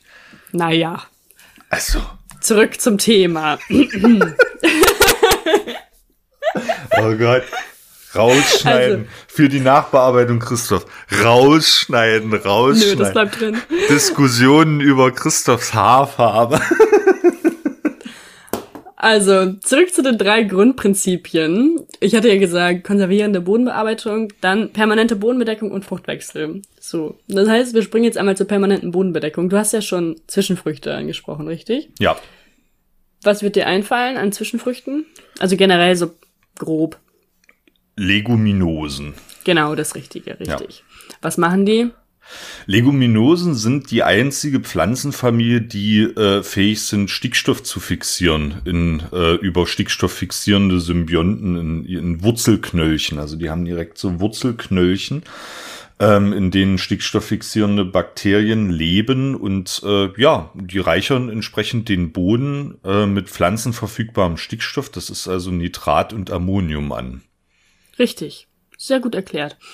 Das heißt, wenn man jetzt zum Beispiel so ein bisschen Weizen anbaut oder man baut Hafer an oder auch Kartoffeln, da muss man halt immer sehen, dass man zwischendurch ähm, Pflanzen anbaut, die dem Boden ein bisschen was Gutes tun, weil sowas wie Kartoffeln sind wirklich nicht so gut. Es gibt da so eine Bauernregel, ähm, wenn du an einer Stelle mal Kartoffeln angebaut hast, soll das wohl die nächsten fünf Jahre nicht mehr passieren, ähm, weil die halt sehr zehrend sind. Und wenn man zwischendurch dann irgendwie mal was anderes anbaut, dann entsteht so ein Fruchtwechsel, beziehungsweise halt erstmal so eine permanente Bodenbedeckung durch die Leguminosen und gleichzeitig ist es aber auch eigentlich der Fruchtwechsel. So, und da benutzt man halt ähm, da wieder Bauernweisheit. Ich habe meinen Papa gefragt, zum Beispiel Kartoffeln und Getreide. Ähm, versteht sich da sehr gut. Was zum Beispiel ganz schlimm ist und hier leider in Ostfriesland auch sehr viel gemacht wird, ist halt der Maisanbau. Mais mhm. bringt halt viel Ertrag. Es ist aber für den Boden wirklich gar nicht so geil, weil halt der auch wieder sehr zehrend ist. Ähm, und vor allem in der Periode anwächst, das hat mein Vater mir so erklärt, einmal Disclaimer wieder, ähm, der braucht halt eigentlich so lange, der wird jetzt ungefähr demnächst gesät und wird halt im September, Oktober, bitte, glaube ich, eingefahren, dass du halt keine Zwischenfrucht mehr pflanzen kannst. Weil so eine Winterfrucht wird halt erst im, oder wird im September schon gepflanzt und die erntest du im Juli. So. Und dadurch, dass der Mais aber so lange braucht, hast du eigentlich gar nicht mehr richtig so den, den Abstand für eine Zwischenfrucht. Das heißt, was passiert ist eigentlich, dass du die ganze Zeit nur Mais anbaust auf deinem Acker. Und das ist echt nicht gut für den Boden. Ähm, genau, und da ist es halt, also deswegen wäre da bei der konservierenden Bodenbearbeitung oder bei, bei der Soil and Water Conservation, wäre es halt da wichtig, dass man sagt, okay, ich muss auf jeden Fall eine Zwischenfrucht haben. Ich muss irgendwas haben, was dem Boden wieder irgendwas, irgendwas Gutes tut. Genau. Darf, so. ich, darf ich das an, ja, der, an der Stelle mal, mal ein, einwerfen? Äh, ein, ein wirklich tolles Spiel. Farthest Frontier, ähm, was möglicherweise der eine oder die andere äh, spielt. Ist so ein ja, Mittelalter-Aufbausimulation äh, mäßig und du hast da eben auch äh, die Möglichkeit, ähm, äh, Landwirtschaft oder die Notwendigkeit, irgendwann Landwirtschaft zu betreiben. Und da ist dieses äh, Zwischenfruchtprinzip tatsächlich integriert. Also du musst dann für jede Vegetationsperiode musst du festlegen, was du dort anpflanzt. Und da ist es zum Beispiel auch so, dass du äh, in der Zwischenfrucht äh, Leguminosen, das sind dann, glaube ich, vor allem Bohnen, haben wir, glaube ich, noch gar nicht mhm. gesagt. Leguminosen sind sowas ja. wie Bohnen. Äh, auch Erdnüsse gehören dazu, Erbsen und so, ne? Richtig. Äh, und, und Klee äh, und, und Lupine und so, das sind alles Leguminosen. Und du musst dann immer Leguminosen als Zwischenfrucht sozusagen anbauen, wenn du auf äh, die Vegetationsperiode deinen Acker eben noch weiter bewirtschaften willst. Das ist ziemlich, ziemlich interessant. Wollte ich jetzt mal cool. anekdotisch einstreuen. Können wir auch mal machen, Maya. Wir machen den nächsten Twitch-Channel auf und werden hier auch mal live äh, irgendwelche Landwirtschaftssimulationen zocken oder so. Dann holen wir uns noch ein paar mehr Follower. ich liebe aber so Spiele, wo man noch so richtig was lernen kann über die Landwirtschaft. Ich ja. mag das tatsächlich richtig gern. Nämlich ja. so ein kleiner Nerd. Siehst du, da, da sind wir uns dann wieder ähnlich. Äh, das gefällt mir auch sehr gerne. Aber du, äh, wir, wir, schwei wir schweifen ab. Ich wollte dich nicht unterbrechen, entschuldige. Wir schweifen schon wieder ab. Genau. Ähm, du hattest ja gerade schon mal die Direktsaat erwähnt. So, und darum soll es jetzt auch ein bisschen gehen. Also, es gibt verschiedene Konversationsmethoden. Und diese Konversationsmethoden die ich jetzt vorstelle, die beziehen sich nicht nur auf den globalen Norden, das ist, glaube ich, ganz wichtig, und jetzt nicht nur auf Winderosion und so, sondern Wind- und Wassererosion. Ähm, und da kann man unter zwischen vier, also in der Theorie könnte man zwischen vier unterschiedlichen Methoden unterscheiden. Das ist einmal das agronomische, strukturelle, vegetative und das Management. So. Bei den agronomischen, habe ich ja jetzt schon mal ein bisschen angeteasert, geht es vor allem auch um Direkt- und Mulchsaat. Ähm, also Mulchen ist eigentlich so, eine, so ein Prinzip, wo du halt den Boden bedeckst mit irgendeinem organischen Material, was so halb zersetzt ist. Ähm, und bei der Mulchsaat packst du eigentlich, bearbeitest den Boden nicht, sondern packst den Samen direkt dann eigentlich rein. Ja. So. Mhm. Das ist eigentlich Mulchsaat. Ähm, die Direktsaat ist äh, da wieder Props an meinen Papa. Ähm, und zwar gibt es da ein Gerät, das heißt die Rollschare. So, und die Rollschare, ähm, das sind so Scheiben und die haben Schlitze, so ein Zentimeter. So, und dann kommt da ein Rohr von oben ähm, mit, dem, mit dem Samen ähm, und legt das Saatgut hinter der, der Scheibe, also dieser Rollschare, legt es dahinter ab. Das heißt, eigentlich, was du machst, ist, du hast wieder einen Traktor, du hast wieder so ein Ding, so ein Metallding, was genauso breit ist wie der Traktor, und dann ziehst du das hinter dir her. Dann hast du so Scheiben, die machen Rille rein in den Boden mhm. und danach kommt so ein Rohr, packt den Samen rein. So, und dann hast du eigentlich, glaube ich, noch was, wo das hinten nochmal wieder so zulegt. Also wahrscheinlich nochmal irgendwie was quergestelltes, damit der Boden nochmal einmal über den Samen geht. Mhm. So, das bedeutet wieder, du hast also deine Rille, hast deinen Samen rein, schön zugedeckt, du hast keine, keinen Pflügen und du hast irgendwie nichts, was den Boden aufreißt vorher. Das ist eigentlich eine Direktsaat. So. Das wird vor allem auch bei Wintergetreide gemacht. Ähm, Wintergetreide braucht einen Kältereiz, das heißt Vernalisation. Ähm, das ist eigentlich was, was viele Pflanzen auch haben. Die brauchen, also was wie, ich glaube, ähm, Grünkohl hat das auch. Also du musst halt einmal, muss dieser Samen richtig gefroren sein und diesen Reiz haben.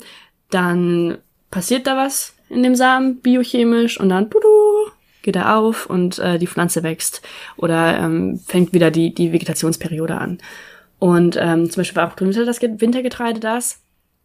Und mein Vater hat mir das so erklärt, dass es ja einen Frosthub gibt. Was ist das genau, Christoph? Hm, ich, ich würde sagen, Frosthub hat irgendwas damit zu tun, dass sich in, im Gefrieren sozusagen das Wasser ausdehnt, dehnt genau. und dann äh, irgendwie die Bodenoberfläche dadurch beeinflusst wird, oder? Richtig.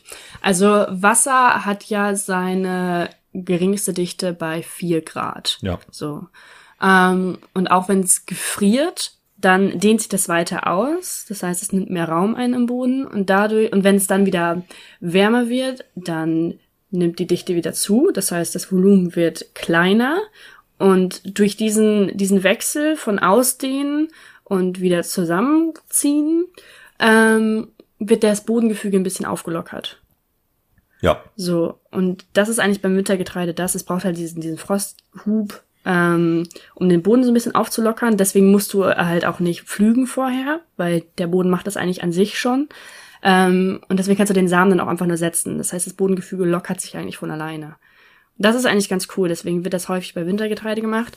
Und wo das auch häufig gemacht wird, ist tatsächlich Sachsen. Weil ja. ihr nämlich ganz viele Lössböden habt, ähm, und da wird ganz viel mit Mulchsaat und Direktsaat ähm, wird da wohl gearbeitet. Bei uns nicht, bei euch schon. muss ich muss ich mal drauf achten, Maja. Jetzt jetzt ist die Frostzeit gerade vorbei, aber ich werde ja. äh, ich werde meine Augen offen halten. Ja schön. Ich kann dir hier noch richtig was beibringen, Christoph. Du, äh, das steht voll, das stand von Anfang an vollkommen außer Frage, Maja, dass du mir hier noch was beibringst.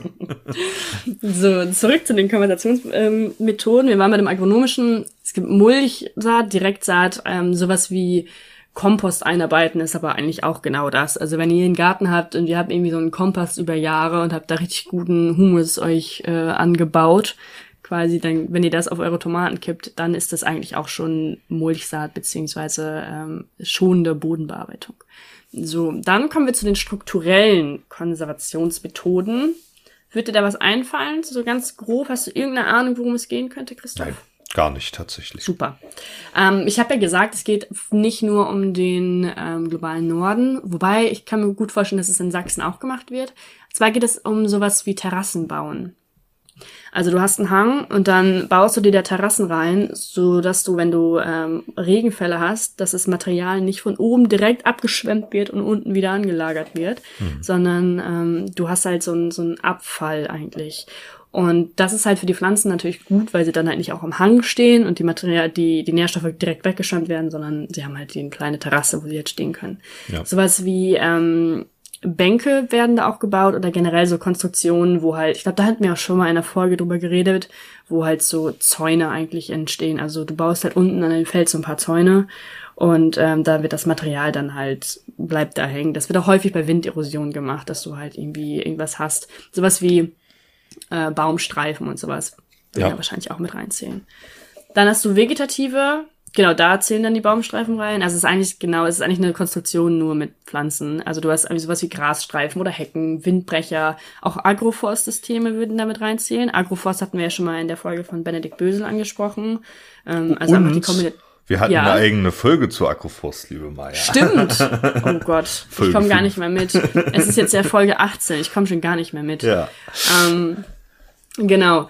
Dann gibt's auch noch Management. Da ist dann zum Beispiel sowas wie das ähm, Landnutzungswandel, Schließen des Bereichs, Rotationsgrasen. Da wieder hint Benedikt Böse, die Folge. Hatten wir auch schon drüber gesprochen. Und natürlich Kombinationen von dem. So, das ist alles möglich. Ähm, das umfasst es eigentlich alles. Das ist ja diese, diese ganze Bodenbearbeitung. Die soll halt eigentlich so zeigen, okay, wir müssen irgendwas gegen Erosion machen. Was wir machen können, ist ein bisschen anders säen, ähm, irgendwas bauen, irgendwas anpflanzen oder in irgendeiner Weise unser Land, Land Use oder unsere Boden, ähm, ändern. Also ja. ja. Das ist eigentlich, ist es schon das. So, das ist kein kompliziertes Konzept. Ähm, aber es ist halt, es wird nicht so häufig gemacht, leider. Es ist irgendwie, ich glaube, es wird intu so intuitiv jetzt schon gemacht vom Bauern, weil ich glaube, kein Bauer möchte, dass sein Feld richtig, richtig schlecht bearbeitet wird. Aber so dieser Begriff wird halt wenig verwendet und er ist halt, glaube ich, auch nicht mal 100 Jahre alt. Ähm, es ist ein spannendes Konzept, weil halt super viel mit reinzählt. Ähm, vor allem im globalen Süden, wenn du da halt super viel Wassererosion hast, ist das sehr, sehr, sehr wichtig. Vor allem auch viel wichtiger als bei uns. Also dann wird halt extrem viele, viele Terrassen werden gebaut. Es, die sind halt auch schon Systeme, die mehrere hundert Jahre alt sind. Ähm, das zeigt auch wieder, es ist eigentlich, es ist ein Begriff, der neu ist und von uns halt neu erschaffen wurde, aber dieses System gibt es ja schon extrem lange. Also wenn du dir ähm, teilweise Länder in Afrika anguckst, die machen das seit hunderten von Jahren, dass sie irgendwie Terrassen bauen, dass sie in irgendeiner Weise Pflanzen anbauen, die zum Beispiel dann unten am Hang mehr Wasser brauchen und oben weniger Wasser, dass du oben Bäume hast und unten irgendwelche Pflanzen, die ja mehr Wasser brauchen. Das ist halt alles eigentlich schon ganz, ganz alt, aber wir Europäer dachten uns einfach nur so, oder eigentlich glaub, ähm, äh, im Westen dachten uns so, ja, hey, wir bräuchten dafür ein Wort. Ähm, genau, aber es ist halt ein System, was recht simpel ist, aber wichtig. Ja, das will ich auch nochmal unterstreichen, ähm, wenn man sich die, die Landwirtschaft äh, anguckt, allein in Deutschland. Ähm, der globale Süden ist ein sehr, sehr gutes Beispiel dafür, weil da, wir haben vorhin über Klimawandel gesprochen, da ist in den nächsten Jahrzehnten äh, äh richtig Land unter. Ähm, aber genau. äh, allein in Deutschland, äh, wenn man sich die Landwirtschaft äh, bis vor dem Zweiten Weltkrieg anschaut, die war ganz anders strukturiert. Das Phänomen Streuobstwiese beispielsweise, was wir heute im Rahmen von Agroforstsystemen neu entdecken, vermeintlich, das ist ein, ein altbewährtes System gewesen, was weit verbreitet war vor dem Zweiten Weltkrieg und ähm, die oder auch Windschutzhecken beispielsweise, ne? Auch das LA Cropping hat's gegeben und so. Und die Notwendigkeit nach diesem schrecklichen Krieg, ähm, die Nahrungsversorgung herzustellen, hat dazu beigetragen, dass wir eben erst in diese, ähm, diese, in diesen Ackerbau übergegangen sind, in diesen großflächigen, wie wir ihn heute kennen. Ja. Richtig. Und das muss man sich mal vor Augen halten. Also es ist erstens mal ein riesiges Repertoire, was Maya ja jetzt schon erklärt hat. Und zweitens mal ist es nichts Neues, sondern das hat's auch schon mal gegeben. Ja. Genau. Mhm. Deswegen bin ich eigentlich auch immer so Fan von Bauernweisheiten. Ähm, ich habe mal so ein bisschen mit meiner Oma über den Garten gesprochen, weil die macht das seit 70 Jahren und die, weißt du, die hat das perfektioniert. Ja. Ähm, und was man von denen alles lernen kann. Also da wird natürlich ganz viel mit Jahrestagen ähm, um sich gehauen. Wenn Johann Jahrestag macht, dann musst du das oder das machen. Bis dahin muss das und das passiert sein. Das ich finde es immer ganz lustig, aber es ist halt auch einfach vieles davon ist ja wahr. Ja. Oder irgendwie das halt. Ich glaube, es gab irgendwie ähm, so ein Wetterphänomen, was immer wieder kam. Und das war durch irgendwelche Bauernweisheiten, war das dann auch schon die letzten 100 Jahre bekannt. Und irgendwann waren Meteorologen so, ah ja, wissenschaftlich haben wir das herausgefunden, dass das stimmt. Und die Bauern waren schon so, ja, aber äh, da wusste meine Großmutter schon. Ja, es gibt so, so Erfahrungswerte, die dann im landwirtschaftlichen Kontext immer vererbt wurden. Ähm, manche, manches genau. ist, ist natürlich, manches kann man auch die Banken dann durch wissenschaftliche Methoden, aber manches äh, ist sicherlich, also wie der Hahn nur früher auf dem Mist kräht, ähm, äh, wie dann das Wetter wird und so, das ist natürlich ja, Hane, ja, Hanebüchener Unfug, aber ich glaube, das ist so eher so, ein, so, eine, so, eine, so eine Volksweisheit oder so. Aber bestimmte Sachen sind da schon. Ich fühle mich gerade auch erinnert an tolle. Du, du hast jetzt ähm, über die Ostertage mit deinem Papa gesprochen und mit deinen Großeltern. ähm, ich fühle mich tatsächlich auch an Gespräche mit meinem Großvater erinnert, äh, der Oberförster gewesen ist und der hat mir, ja gut, Forstwirtschaft und Landwirtschaft, äh, die liegen nah beieinander. Äh, ja. Mag man gar nicht glauben, aber es ist tatsächlich so.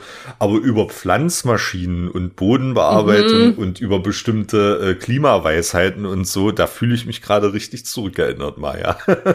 ich hoffe, das können wir unseren Hörerinnen und Hörern auch schaffen, dass ja. wir jetzt alle so ein kleines Gefühl von Kindheit wieder in uns haben.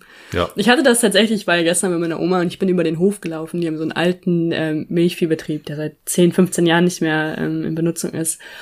Und ich habe so an die Stelle geguckt und so, und dann stehen da überall noch so Maschinen rum. Und ich dachte mir so, das ist irgendwie, irgendwie hat das was. Ich glaube, wenn ich so richtig viel Geld hätte, dann würde ich auch so ein vielleicht so einen kleinen Ökolandbau machen. Wenn ich mir einfach um das Finanzielle keine Sorgen mehr machen müsste, dann hätte ich da Bock drauf, aber nicht unter Preisdruck. Maja, wenn, wenn, wenn wir hier mit dem Podcast erfolgreich werden, äh, dann wird das alles möglich. Dann machen wir nicht nur den Zollcast, sondern wir werden auch noch einen Zollcast ähm, Ackerbetrieb äh, sozusagen, äh, einen landwirtschaftlichen Betrieb erstellen und so. Es ist alles, wir werden Benedikt Bösel 2.0. Genau, wir werden Benedikt Bösel 2.0. Ja, also es ist auf jeden Fall interessant äh, was es in dem Kontext so gibt. Ich fühle mich, äh, fühle mich gut eingeführt. Ich kann, glaube ich, beim nächsten, beim, äh, ob, obwohl ich sagen muss, wir hatten ja einen, in Anführungszeichen, Hater, Schrägstrich, einen, einen Kritiker, ähm, der uns äh, von Wiedervernässungsfantasien ähm, oder der uns Wiedervernässungsfantasien unterstellt hat. Du reproduzierst es auch ohne Ende. Ja, es ist, es, ist, es ist so, das hat mich sehr mitgenommen. Das hat dich getroffen, ne? Aber äh, ich aber auch äh, dieser dieser Kritiker, nee, man muss es man muss es schon ernst nehmen. Allerdings haben wir noch nie über Moorwiedervernässung gesprochen.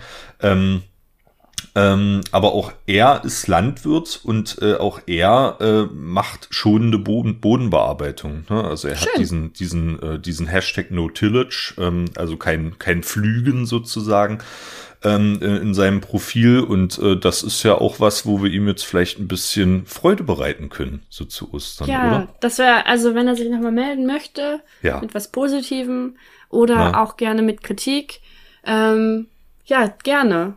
Gerne. Nochmal kurz eben auf Twitter einmal kurz schreiben. Kannst dich auch gerne kritisieren, wenn ich irgendwas Falsches gesagt habe, wenn es nicht ausreichend war, wenn äh, No-Tillage eigentlich der Shit ist und du doch keine Herbizide brauchst. Ich lasse mich da gerne belehren. Ja, das ähm, es ist äh, war so gesehen, Maya, wir haben jetzt ganz viel über Großeltern gesprochen, über Eltern gesprochen, über Kindheitserinnerungen gesprochen. So gesehen ist es eine schöne Osterfolge, oder? Ja, hat sie dir gefallen, Christoph? Es, sie hat mir großartig, großartig. Ich finde das toll und ich muss das auch immer noch mal erwähnen. Es ist ein tolles Privileg hier, dass man hier zusammenkommen kann, digital und über Sachen sprechen, die man gerne macht und sich gegenseitig was beibringt. Ähm, finde ich toll, gefällt mir und äh, ja, vielen Dank, Maja, für dieses, gerne. für dieses großartige Thema. An euch da draußen wenn irgendjemand von uns äh, äh, groben Unfug erzählt hat, wir irgendwas nicht richtig recherchiert haben oder so, dann schreibt uns gerne an info.zollcast.de.